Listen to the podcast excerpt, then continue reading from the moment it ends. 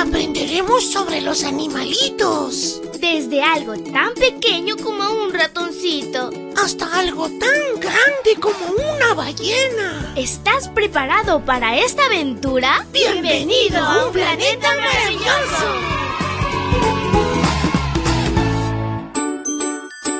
Hola, hola, amiguito y amiguita. Es súper genial iniciar contigo este lindo martes. Que Jesús te bendiga. Te saluda tu amiga Linda. Y la historia se titula El Padre Celestial te llama. El versículo para hoy se encuentra en Juan 10:27. Búscalo en tu Biblia y lo lees junto conmigo. Dice así, mis ovejas reconocen mi voz y yo las conozco y ellas me siguen. En el centro de fauna de Fox Valley, en Illinois, Estados Unidos, se suelen recibir llamadas inusuales.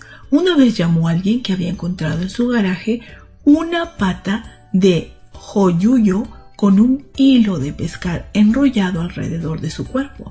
Más de una docena de patitos deambulaban cerca. Sandy, la veterinaria de guardia, le pidió a la persona que llamó que tomara a la pata, la metiera en una caja y luego reuniera a sus crías y la metiera en otra, pero era más fácil decirlo que hacerlo.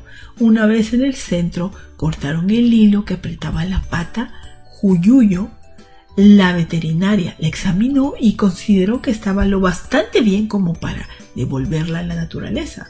Se me encomendó la maravillosa y difícil tarea de liberarla, dijo Sandy más tarde.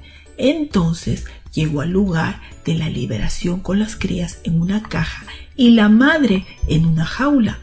Era cerca de un gran estanque con mucha hierba en la orilla y un arroyo cercano de aguas tranquilas.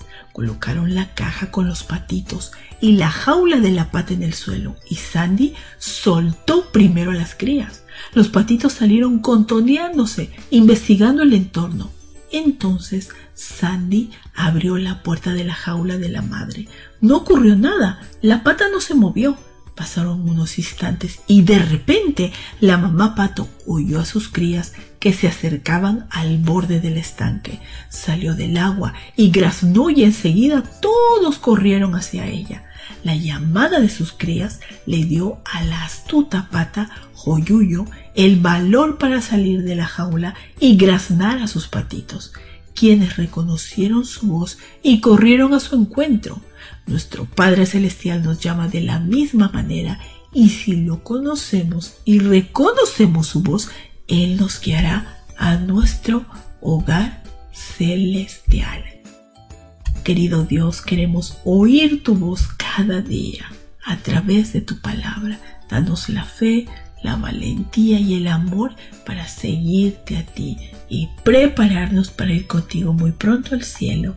En el nombre de Jesús. Amén. Abrazo tototas de oso y nos vemos mañana para escuchar otra linda historia. Hasta luego.